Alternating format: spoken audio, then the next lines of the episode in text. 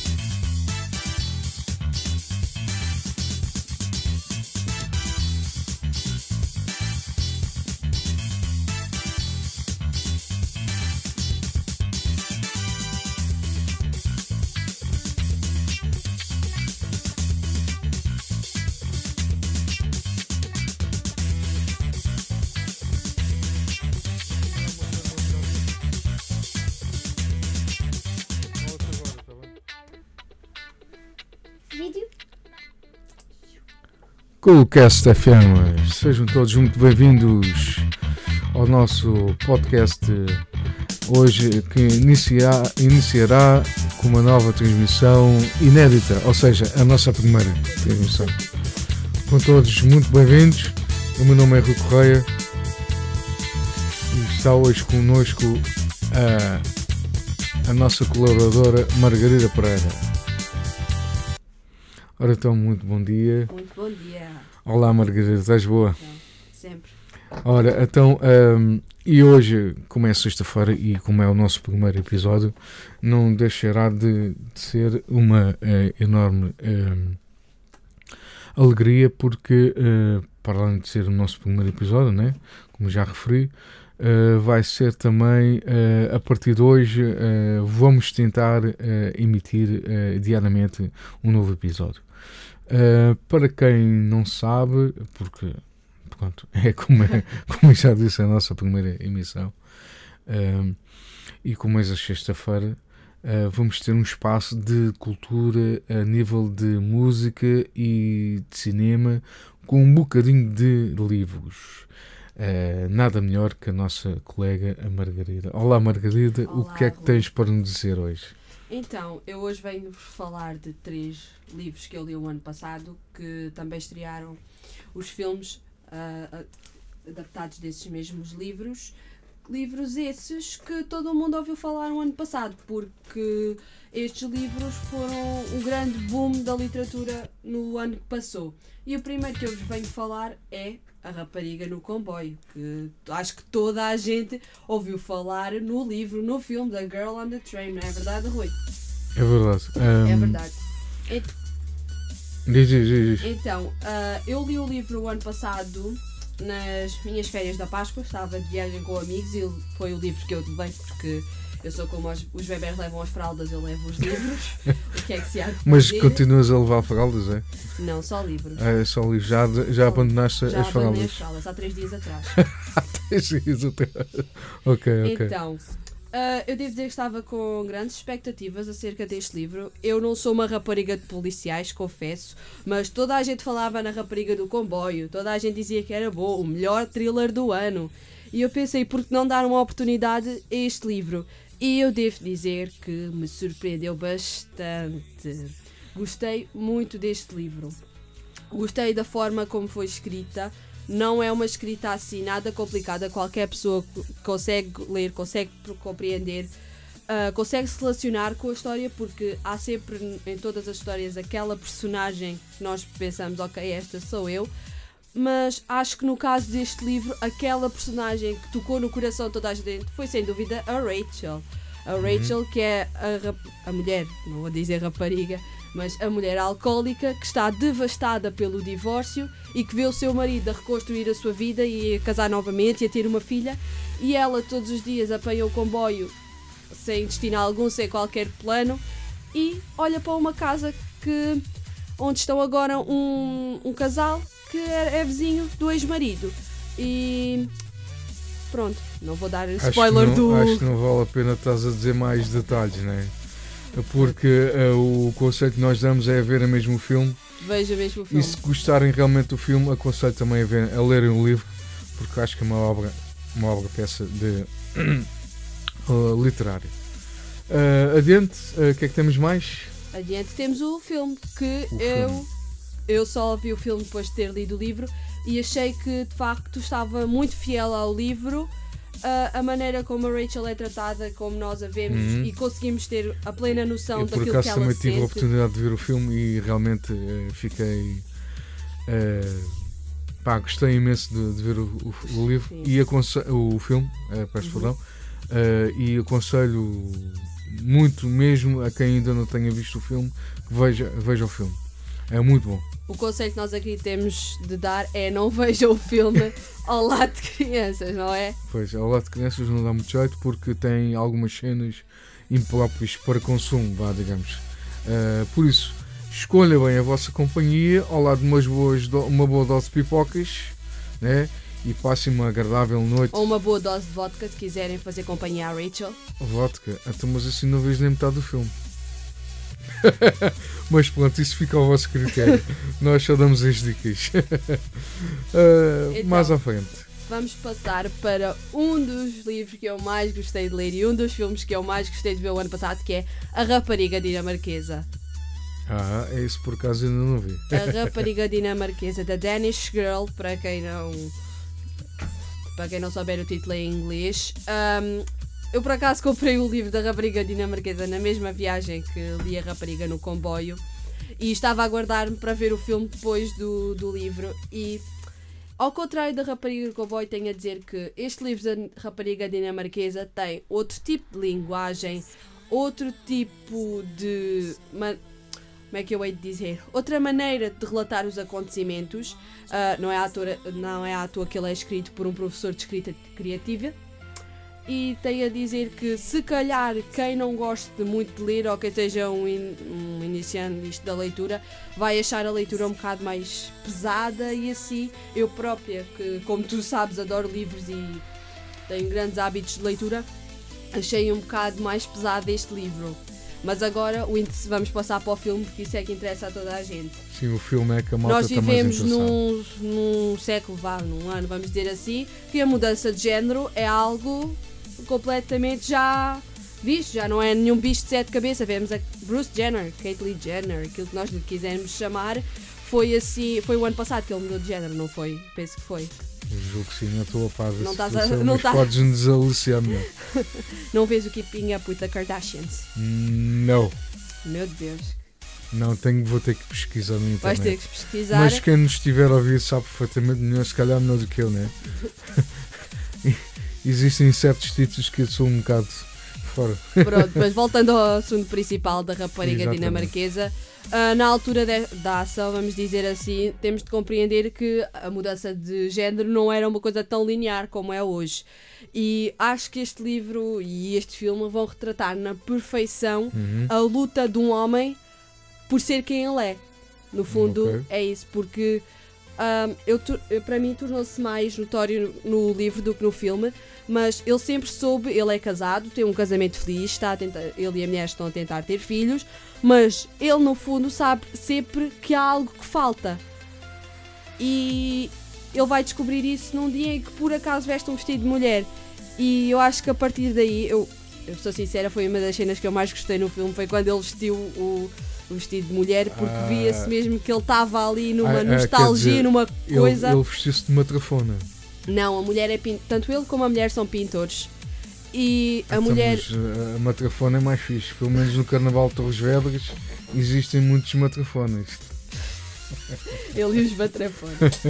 De qualquer das maneiras, vejam o, o filme. Aconselho muito o livro. Pode ser uma leitura mais pesada, mas eu acho sinceramente que vale a pena. E pronto, vejam o filme. Vejam o filme, é o que nós aconselhamos. Deixem comentários se virem Olha, depois eh, deste, te- desta mais- emissão. tens mais alguma sugestão para o nosso fim de semana? Tenho, sim senhora. Uma última. Vamos voltar à onda dos thrillers. E vamos falar dos thrillers.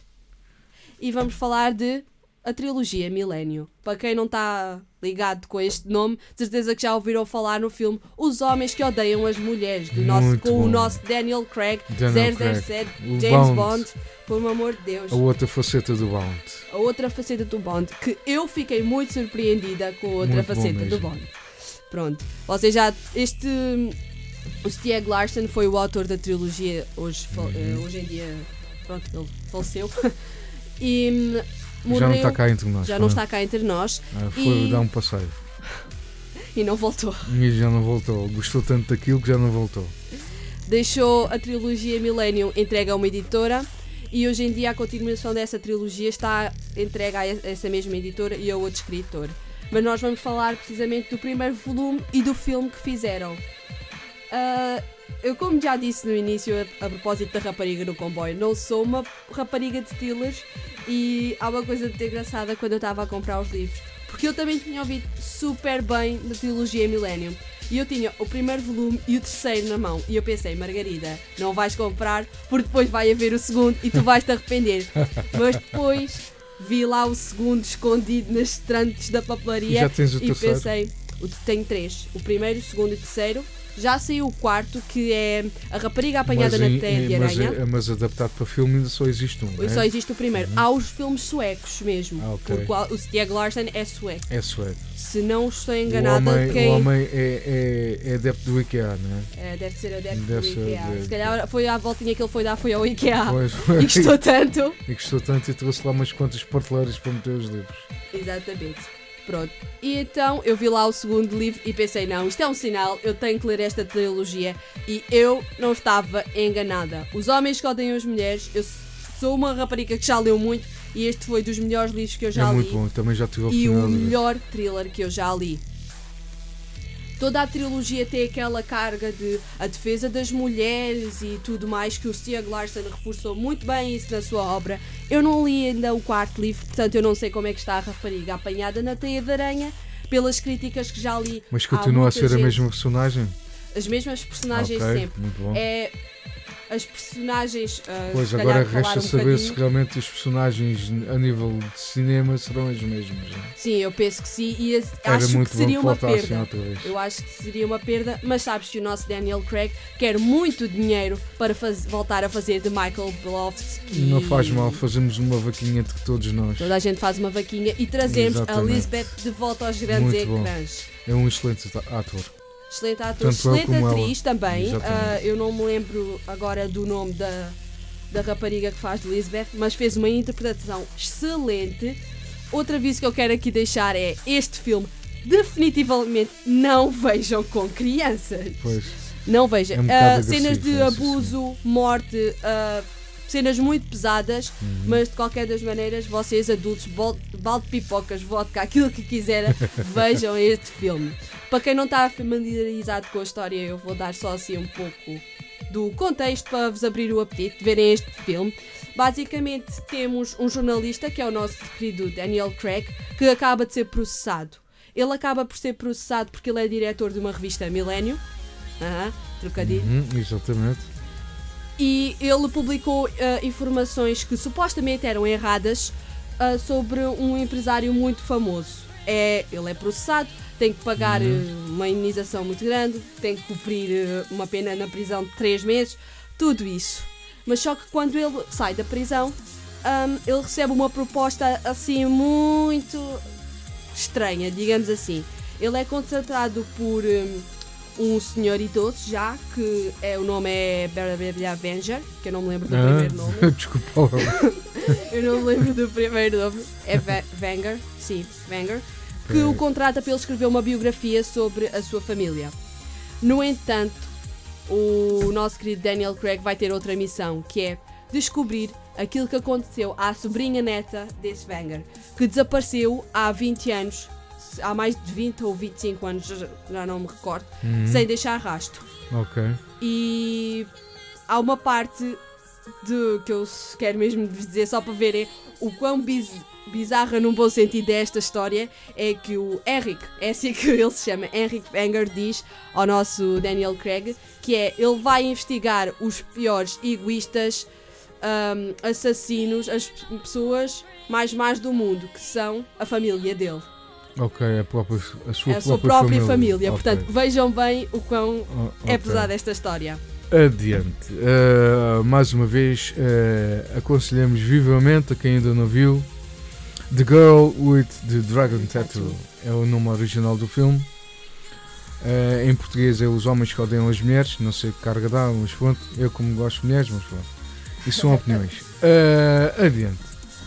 Vamos Uh, passar, Rui, para temos de passar aqui uma outra uh, categoria que é a música, não é? a música. Tu tiveste há pouco tempo, ainda este mês mesmo, em Portugal, mais propriamente no, no- na área na Mel, né? Mel Arena. Na Mel Arena. É Mel, A Mel. é Mel. Eh, em Lisboa, eh, foste ver a um concerto espetacular de Bruno Mars, né? Exatamente. Fala-nos um bocadinho da tua experiência em relação a este concerto. Ah, em relação a este concerto, ah, do Rui já sabes, mas foi um concerto que superou completamente as minhas expectativas. Ah, eu já tinha comprado o bilhete há muito tempo e eu até tinha comentado com a amiga que foi comigo que o- os concertos dos outros países são sempre muito grandes e muita luz e muita coisa. E eu por acaso tinha pensado, eles lá em em Portugal vão cortar alguma coisa, porque é Portugal e pronto, Fica sempre a faltar qualquer eh, coisa. Tens aqui uma, uma pequena atenção, não te esqueças que Portugal é um dos sítios mais visitados a nível de concertos. É, e todos os artistas que vão Todos a Portugal, os artistas que vão a Portugal dizem Gosta. que não há melhor que aquilo. mas é verdade, nós somos uns um público muito bom. Mas de qualquer das maneiras, ah, este foi o concerto no Mel Arena, foi o quarto concerto da turnê. Ah, é ma- ah, 24K Magic World Tour, todos vocês já devem ter ouvido falar, está o E rubro vai em todo passar o aqui lado. também na Alemanha. Vai passar aqui na Alemanha, já passou por Portugal, eu já estou satisfeita.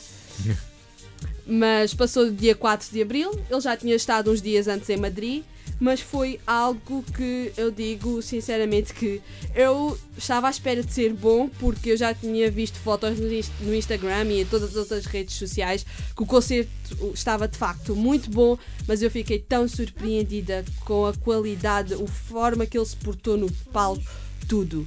Eu acho que por 35 euros, que foi o bilhete, Muito bom, foi muito barato. superou muito. Já fui a outros concertos Aqui- em que paguei o dobro e o concerto foi bom. Vá.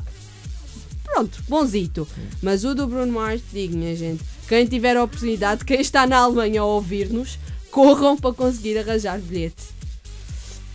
Ah, tu deste 35 euros. 35 euros. Pois, muito bom, foi muito barato para o concerto que foi. Ah, e já vi algumas gravações ah, passadas no YouTube, Facebook e amigos partilharam e até mesmo tu que partilhaste também no Instagram. Também tiveste uma. Também conseguiste obter uma, uma selfie com o, Com o Nilton. com o Nilton. É. Quem não conhece o Nilton, da RFM, uh, também conseguiste sacar, vá, digamos, uma, uma selfie com ele e com a tua amiga, com, Exatamente. com como é que se chama a Nilton. tua amiga? Beatriz. Com a Beatriz, uh, conseguiram sacar uma selfie. Uh, mais alguma coisa que queiras acrescentar? Eu acho que para acabarmos aqui o assunto da Em música em beleza. grande, vamos ter que falar dos próximos concertos que estão a haver em Portugal. Uhum. Em particular um que eu já dou-lhe nos lá. bilhetes, que é o John Legend. John Legend, quem não conhece o John Legend, muito 14 bom. de outubro, Mel. Arena, meninas, meninos, corram. Corram porque eu tô-. Eu estou com um feeling que os bilhetes vão esgotar. Vão esgotar com certeza, tal como esgotou com o Bruno Mars também. É verdade. E não se esqueçam de levar a tenda. porque já é hábito levarem a tenda. Parem as né? vozes, porque vão gritar bastante. Eu, pelo menos, para o Bruno, gritei, portanto, Gritaste. gritei bastante.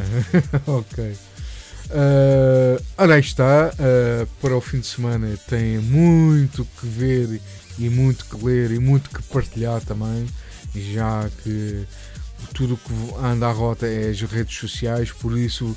uh, Uh, pesquisem, falem com os vossos amigos, uh, partilhem das vossas opiniões, falem o que quiserem, porque brevemente também iremos ter uma página no Facebook onde vão, poderão também, também um, dar as vossas opiniões, o que querem ouvir, o que querem dizer, porque nós também iremos também, uh, também ter futuramente entrevistas via Skype quem tiver uma conta Skype pode também entrar em, em contato connosco. Mas pronto, isto como foi o nosso primeiro episódio, uh, espero que tenha corrido bem. E iremos também ter, uh, a partir do mês que vem, uh, um espaço de comédia com a nossa colega Elizabeth Santos, que hoje por acaso não pôde estar presente. mas a partir do mês que vem vamos ter também emissões de comédia, é o espaço onde ela está mais à vontade. E tal como eu vos disse antes, o meu nome é Rui Correia, este é o nosso, o nosso Coolcast FM, o nosso novo espaço de podcast, onde nos podem encontrar na nossa, página de Facebook com o mesmo nome. Passem por lá, uh, fazem, façam um clique e digam a vossa opinião. Muito obrigado e até breve.